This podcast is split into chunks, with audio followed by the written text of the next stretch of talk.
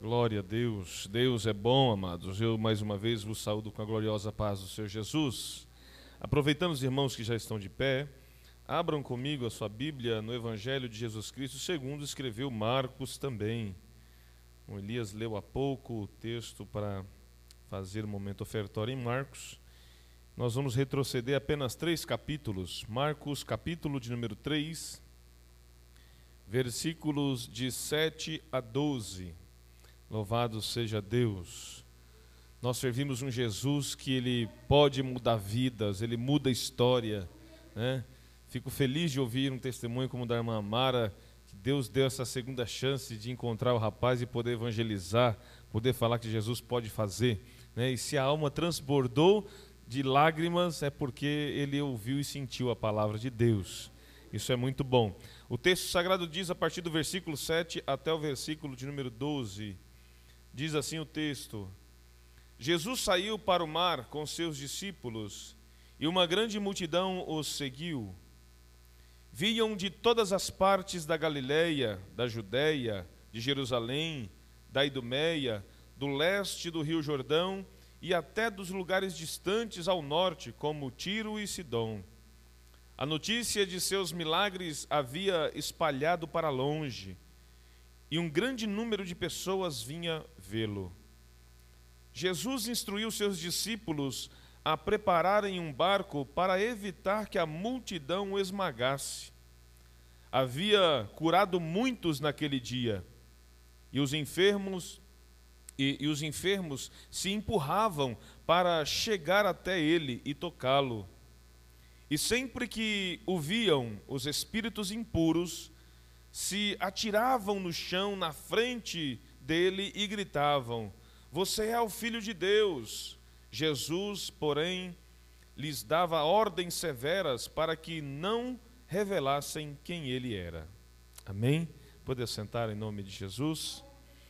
Louvado seja Deus. Estava meditando neste texto e pensando na igreja. Se tiver aquele fundo, agradeço pensando na igreja, pensando é, na igreja no mundo, né, amados? E hoje já tivemos assim uma, uma bela de uma resposta de Deus de oração, porque se quer ver Deus operar, irmãos, é quando a igreja se coloca em oração. Os irmãos entenderam o testemunho do pastor Igor, que está lá na Ucrânia, e os pastores de lá não querem sair, os pastores brasileiros que estão em Ucrânia não querem sair de lá. Eles estão estendendo as mãos naquela nação e vendo Deus operar. Que testemunho tremendo é, de ouvir que mísseis desapareceram. Nenhuma casa dos cristãos foi é, explodida, invadida. Isso é quando a igreja se coloca em oração, eu vi nessa tarde uma imagem de um parque na Ucrânia, em uma das cidades lá onde havia uma grande concentração e muitos cristãos de joelhos no parque, com as mãos estendidas orando a Deus, para cessar aquela, aquela guerra sem fundamento, para cessar aquele bombardeio. Pessoas estão morrendo inocentes, pessoas estão indo sem Jesus para a eternidade. Quando vai para a eternidade sem Jesus, para onde elas vão? Para o céu é que não é. E eu estava pensando, eu estava meditando nesse texto, orando ao Senhor, e lembrando dos nossos cultos de oração de segunda-feira, irmão Elias. Quantas pessoas, né? Lembrando da nossa oração de manhã, da nossa oração que antecede os nossos cultos. E o Senhor ministrava ao meu coração. E quando nós vemos que aonde Jesus ia, irmã Juliana, uma multidão se concentrava para ouvi-lo, para vê-lo, para ver-lhe operar milagres. E aí me veio a seguinte indagação, a seguinte pergunta, que na verdade é o tema dessa mensagem: quem tem anunciado os grandes feitos, as grandes obras do Senhor? Porque essas multidões, elas só se ajuntavam, o texto é bem claro, porque os milagres de Jesus chegaram a lugares distantes. Uma pessoa, irmã Lídia, era curada em Jerusalém e quando viajava para visitar os seus parentes, eles diziam: Ei, lá em Jerusalém existe um homem chamado Jesus de Nazaré que tem poder de Deus para curar, tem poder de Deus para libertar, tem poder de Deus até para ressuscitar morto. Um cego era curado de sua cegueira, como a irmã Mauricélia acabou de cantar aqui. Ele tem poder, irmãos, para curar cegueira, cegueira física e cegueira espiritual. Ele tem poder e os cegos, quantos cegos foram curados por ele? E eu imagino aquele cego Bartimeu que foi curado por ele, viajando pela redondeza para, re, para ver, poder ver os seus parentes que não via há muito tempo por causa daquela cegueira. E ele dizia: Ei, eu estou vendo hoje, é o meu prazer vir na casa de cada parente. É uma conjectura minha, irmão, não estou ferindo o texto, é uma conjectura que o cego Bartimeu, depois de ter recebido a cura, saiu espalhando a notícia: Jesus Jesus me curou. Eu estava à beira do caminho quando ele ouviu me clamar. Eu ouvi, eu gritei, ele parou aquela multidão.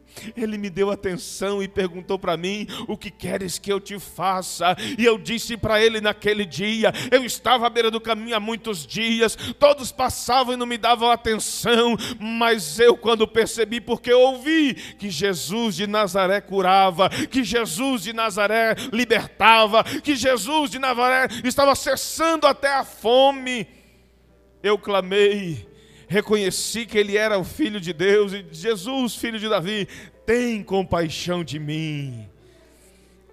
Bartimeu saiu falando para muita gente.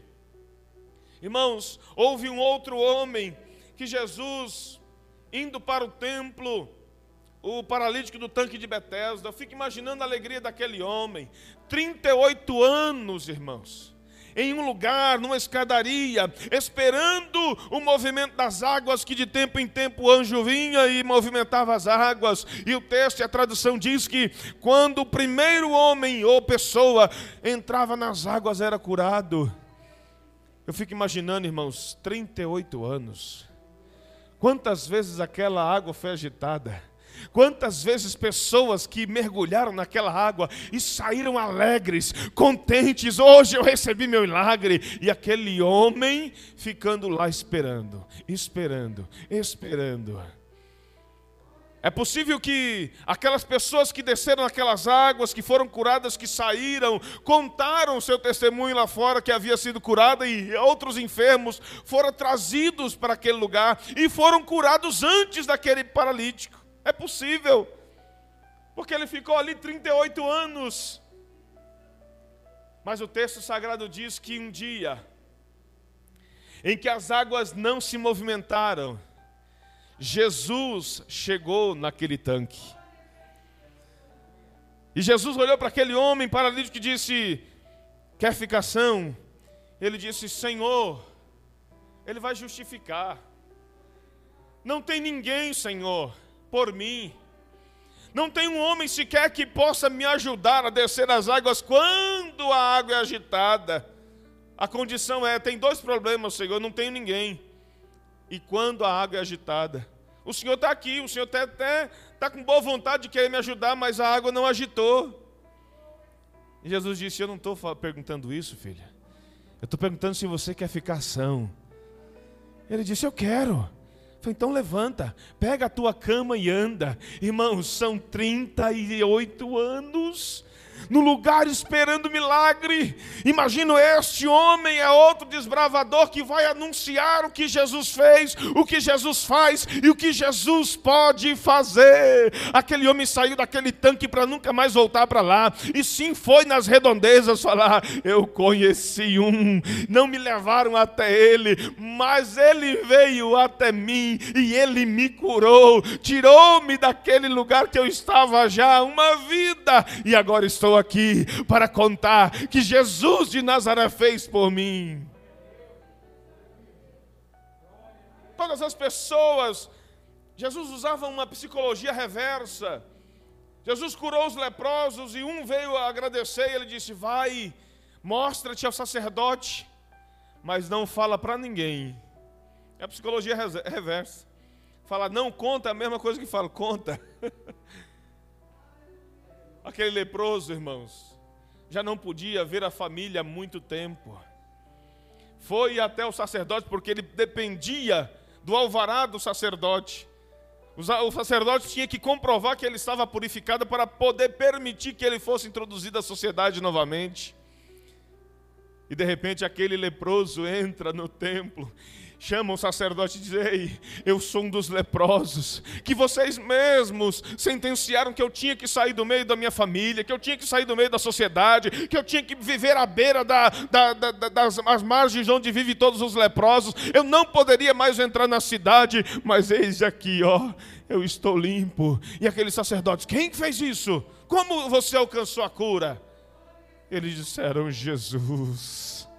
Jesus de Nazaré me purificou, Ele me purificou e pediu para que eu viesse aqui contar para vocês, mostrar para vocês que estou limpo. Eu não vejo a hora de rever a minha família, eu não vejo a hora de rever os meus filhos, eu não vejo a hora de rever a minha esposa.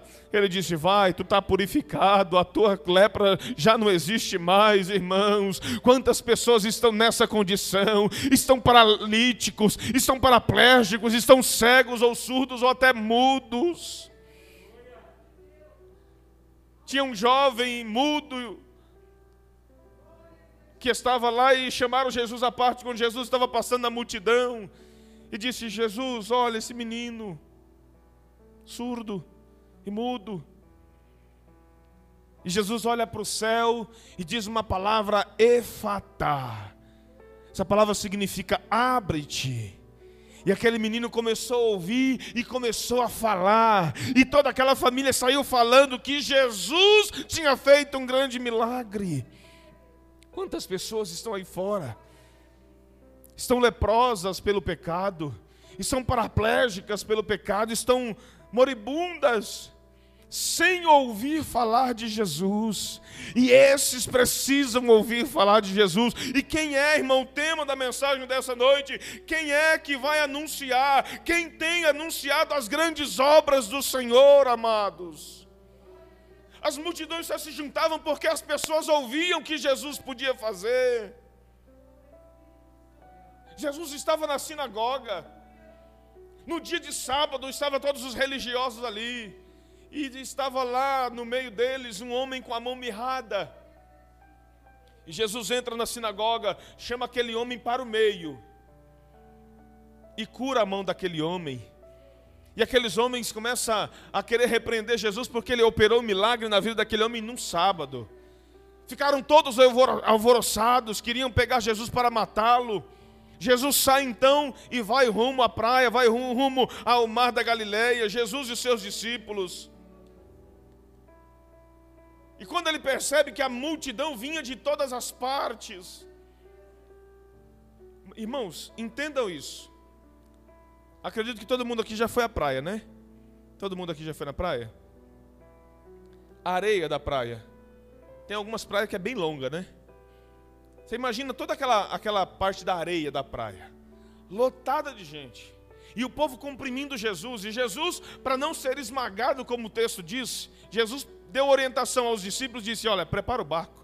Eu vou ter que entrar no barco. Eu vou ficar na água para poder ministrar para essas pessoas da água, porque se eu ficar na terra, eles vão me pisotear. O texto diz que os próprios enfermos se empurravam uns aos outros para poder alcançar Jesus e tocar nele. E aí Jesus fica no barco, aquela multidão, irmão. Imagina a multidão na praia. Não era arrastão, não, era todos queriam tocar em Jesus para ser curado. Todos queriam, mas aquela multidão, eu quero que você entenda isso. Não é o objetivo da multidão e não onde ela estava, mas por que ela estava lá, como é que surgiu toda aquela multidão. É isso que eu preciso que você entenda, é isso que o Espírito Santo quer nos comunicar nessa noite. Oh, irmãos, estava conversando com um pastor essa semana, e ele dizia que há 30 anos atrás, quando Deus fez o chamado na vida dele, ele congregava em uma das nossas congregações aqui pertinho. E ele falou que no culto de oração naquela congregação, numa segunda-feira, chegava a ter 120, 150, 180 pessoas orando, irmãos. O milagre de Deus acontecia. Os milagres do Senhor aconteciam quando a igreja orava e as pessoas contavam para os seus vizinhos, lá na minha igreja, o povo ora, o povo se reúne para adorar a Deus e o Senhor manifesta a sua glória. Deus está curando, Deus está libertando, Deus está salvando lá na minha igreja. As pessoas, os irmãos anunciavam os milagres de Jesus e as pessoas ficavam curiosas, as pessoas ficavam interessadas de virem à casa do Senhor para receberem uma palavra, ouvir uma palavra. E enquanto Deus estava operando, o Espírito Santo estava convencendo e as pessoas eram salvas. As multidões, amados, só se reuniam em volta de Jesus porque ela, é, eles, eles ouviam outras pessoas falarem de Jesus. E a primeira pergunta quem ouvia fazia: onde ele está? Imagina caravanas, irmã. Imagina caravanas. Imagina caravanas se levantando para ir até onde Jesus estava para ouvirem dele, para serem curados por ele, para serem tocados por ele. Algumas pessoas chegavam diante daquelas que havia recebido o milagre, que estava testemunhando o que havia acontecido com elas.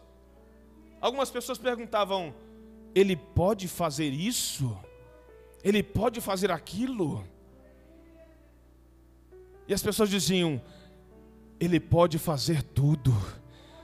Tudo é possível para Ele, como Lucas registrou, porque para Ele nada é impossível, irmãos. Nada é impossível para Deus, você precisa crer e você precisa viver, ter essa experiência de que nada é impossível para Deus, mas não somente guardar para si, poder falar para alguém: olha, no culto na igreja onde eu estava esta noite, o Senhor me visitou, o Senhor fez isso, o Senhor fez aquilo, ou não foi comigo, foi com alguém. Deus falou com alguém, Deus direcionou, Deus deu uma resposta, Deus curou. E aqueles que estão ouvindo estarão ouvindo, irmãos, eles vão querer conhecer esse Deus. Aonde é que ele está? Ah, ele está lá na, na congregação da Assembleia de Deus, Jardim Ipanema, ali na rua Cisplatina, 1508, 1850, não, 581, né? 581, 1581. E as pessoas virão ouvir de Jesus, procurar Jesus. Não, eu tenho uma causa difícil, eu tenho um vício que eu preciso me libertar. Jesus liberta. Eu tenho uma enfermidade que eu preciso ser curada. Até hoje, tratamentos e tratamentos e não deu jeito. Jesus dá jeito. Jesus liberta, Jesus cura, Jesus restaura. Eu tenho uma causa difícil. Eu lembro que há quatro anos atrás, assim quando, quando logo quando chegamos aqui, não sei quanto tempo nós estávamos aqui, que nós fizemos a primeira campanha de oração, 40 dias. E o tema da campanha é Minha Família Debaixo das Mãos de Deus, e era uma mãozinha branca na imagem, lembra disso? Tem a imagem dela aí no, no computador? Se tiver, pro, projeta para a gente lembrar. E eu lembro que a gente estava orando 40 dias ininterrupto pelas famílias. E num dos dias entrou uma moça com uma criança no colo, dizendo que naquele culto, naquele domingo, era o último culto que ela viria na igreja, que na semana seguinte ela ia dar entrada nos papéis para divorciar do seu marido. Ela ouviu a palavra, Deus falou com ela. Dias depois estava o casal aqui e começaram a frequentar, e vieram outros dias, e vieram outros dias, e vieram outros dias, e hoje estão juntos para a glória de Deus, prósperos, abençoados e felizes na presença do Senhor. É o que Deus faz, irmãos. É o que Deus faz. Quando as pessoas ouvem, ela veio, recebeu a palavra e levou para o marido. Ei, eu fui na igreja e Deus falou comigo. Deus falou comigo, vamos, e trouxe o marido. Deus falou com ele, e eles. Olha lá, olha aí, irmãos, faz quatro anos já essa campanha. Minha família debaixo da graça de Deus. E o texto de Efésios 3 e 14. Por causa disso me ponho de joelhos perante o Pai de nosso Senhor Jesus Cristo. Por causa disso, irmão. a situação em que você estiver vivendo, por causa disso, se ponha de joelho diante do Pai do nosso Senhor Jesus Cristo. Ele dá jeito em todas as situações. Ele dá jeito em todas as situações, amados. A multidão tomava todo o espaço naquela praia, irmãos. Não tinha espaço para Jesus, Jesus tinha ido para ir para o barco. E nós vivemos dias em que as pessoas falam muito sobre tudo. Agora a notícia é a guerra de Rússia e Ucrânia. As pessoas falam muito sobre tudo, menos sobre Jesus. Em um país na África, pobre, pobre, irmão Félix estava conversando conosco da última vez que ele veio, lá na casa do irmão Elise da Cris. E ele pôde compartilhar em um país muito pobre. A Coca-Cola é conhecida. A Coca-Cola chegou lá, mas o Evangelho e a palavra de Deus não. Uma marca, irmão, é conhecido e o nosso Jesus ainda não se foi, não foi apresentado para eles. Então se fala muito sobre muitas coisas, mas se fala pouco sobre Jesus. Nós precisamos voltar a falar mais de Jesus. Quando falamos mais de Jesus, irmão, Deus começa a operar. Nós temos que falar das obras do Senhor e não das obras do inimigo. Nós não podemos ficar falando, dando notoriedade às dificuldades, não. Vamos olhar para aquele que é maior que as nossas dificuldades.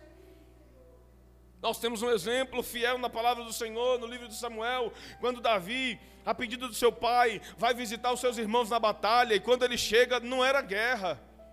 Davi chega lá e vê todo o exército de Israel junto com Saul, seu rei, com medo de um soldado filisteu, porque ele era grande e forte. E Davi não viu o tamanho dele. Davi disse: opa, essa vergonha o nosso povo não pode levar para casa. Quem é esse incircunciso filisteu para afrontar? Não estava afrontando o rei Saul, não estava afrontando a família de cada um, estava afrontando o Deus daquele exército. E Davi sabia o tamanho do seu Deus. Pegou a sua funda, foi até o ribeiro, escolheu cinco pedras mas ele só usou uma, irmãos. Sabe o que significa isso? Escolheu cinco pedras, ele tinha cinco munição, mas ele usou só uma. A gente precisa ter reserva, viu? A gente precisa ter munição de reserva. A gente precisa ter período de oração de reserva. Porque vem dias sombrios em que nós precisamos de reserva para enfrentar o inimigo. Quando nós temos munição para enfrentar o inimigo, a gente usa. E quando não tem, vai usar o quê? Munição é consagração, oração, jejum, a autoridade do Espírito, está cheio e transbordando do Espírito, conhecimento na palavra, tudo isso é munição espiritual para nós, irmãos. Davizinho pequenininho, olhar para aquele gigante e disse: Ah, você vem a mim com espada, com lança e com escudo, mas eu vou a ti em nome do Senhor dos Exércitos.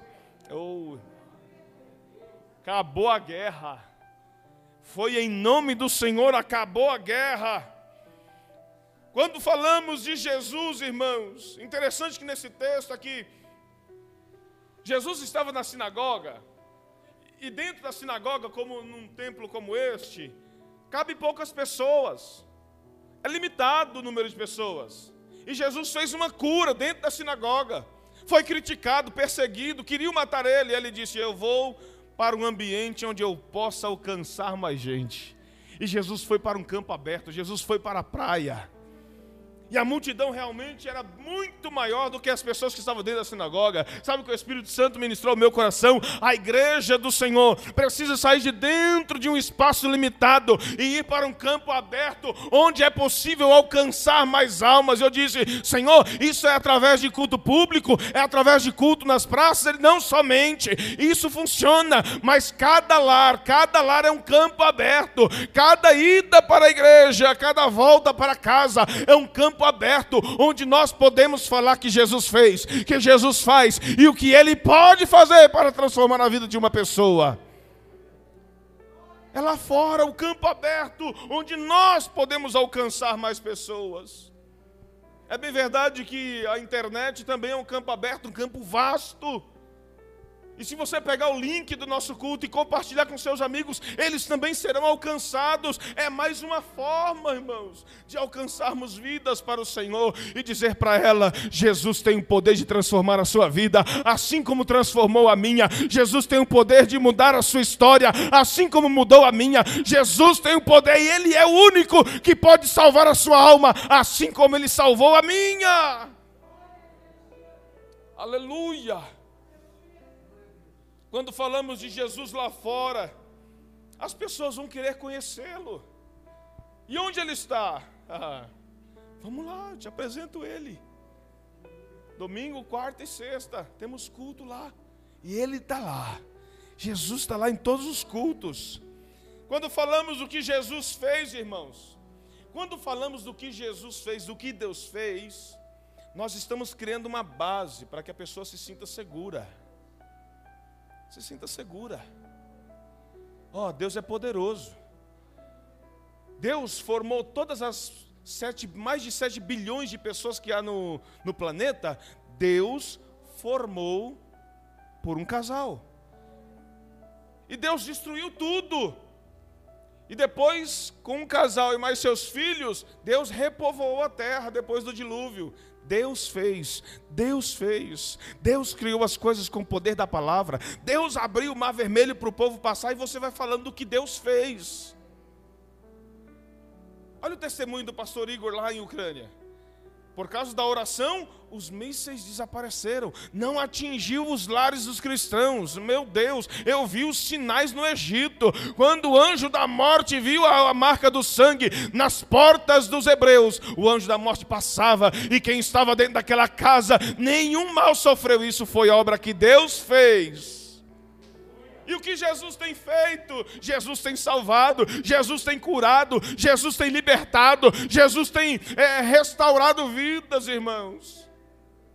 Quantas pessoas com problemas de, de vício de bebida vão para uma clínica, são internados e saem livres. Pessoas que são dependentes químicos vão para uma clínica, fazem um tratamento e saem livres. Alguns jovens irmãos não saem da clínica, não porque não receberam a libertação, não, ficaram para trabalhar voluntariamente, porque perderam a família e ficam lá trabalhando para a glória de Deus. Isso é o que Jesus tem feito. E o que ele pode fazer? Ah, Jesus pode fazer o que a pessoa está precisando que ele faça. É restauração da família, Jesus pode, Jesus restaura. É perdão de pecado, Jesus é especialista em perdoar. Ele apaga todos os seus pecados, suas culpas e te restaura, te traz limpo, te faz uma pessoa limpa novamente. Ele zera a sua dívida com ele, com Deus. O que Jesus pode fazer? Jesus pode curar da enfermidade, Jesus pode libertar, Jesus pode escrever o seu nome no livro na vida e ninguém mais apaga. Isso é o que ele pode fazer, irmãos. Ele pode, ele pode dar ordem aos seus anjos para acampar ao seu redor e te livrar. Glorifica o nome do Senhor pelos livramentos que Ele fez. Uma coisa que nós temos que fazer é glorificar o nome do Senhor pelas obras que Ele tem feito. E as pessoas serão tocadas, as pessoas serão é, é, bombardeadas no sentido de eu preciso conhecer esse Jesus que está fazendo maravilhas naquela igreja dos crentes. Elas serão tocadas, despertadas. Você acha que nessa multidão que estava indo ver Jesus não havia muitos curiosos? Lógico que tinham. Mas quando entra curioso, irmão, Jesus transforma em um anunciador de boas novas. Entra curioso para saber qual é o movimento e sai do meio da multidão como um anunciador de boas obras. É isso que ele quer fazer. Só que ele precisa de mim e de você, meu irmão. Ele precisa de mim, de você. Nós precisamos anunciar. Pessoas só virão. Nós só conseguiremos ajuntar multidões para o nome dele ou por causa do nome dele, se nós anunciarmos as obras que ele tem feito. nós não podemos guardar para nós, irmãos. O que Jesus tem feito, o que Ele é e o que Ele pode fazer, não é para nós somente, é para todos quantos querem, para todos quantos necessitam, para todos quantos precisam de Jesus. Convido você para ficar de pé comigo e eu quero fazer uma oração.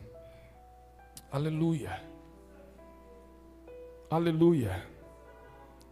Tem alguém em nosso meio que acredita que Jesus pode transformar vidas e queira receber no seu coração como seu Salvador? Você está fraco. Você está dizendo que não tem força para mudar, para deixar a vida errada, mas Jesus pode, seja aqui fisicamente ou assistindo este culto. Você que não tem força para lutar contra o vício, Deus tem essa força que você precisa, ou seja, Deus é a força que você precisa. Você só precisa dar um passo. Tem alguém para Jesus hoje? Glória a Deus. Glória a Deus. Glória a Deus. Glória a Deus. Você crê, querido, que Deus pode mudar a sua vida e a sua história? Acredita nisso? Louvado seja o nome do Senhor. Acompanhe ele aqui, Henrique. Vamos orar por ele. Aleluia.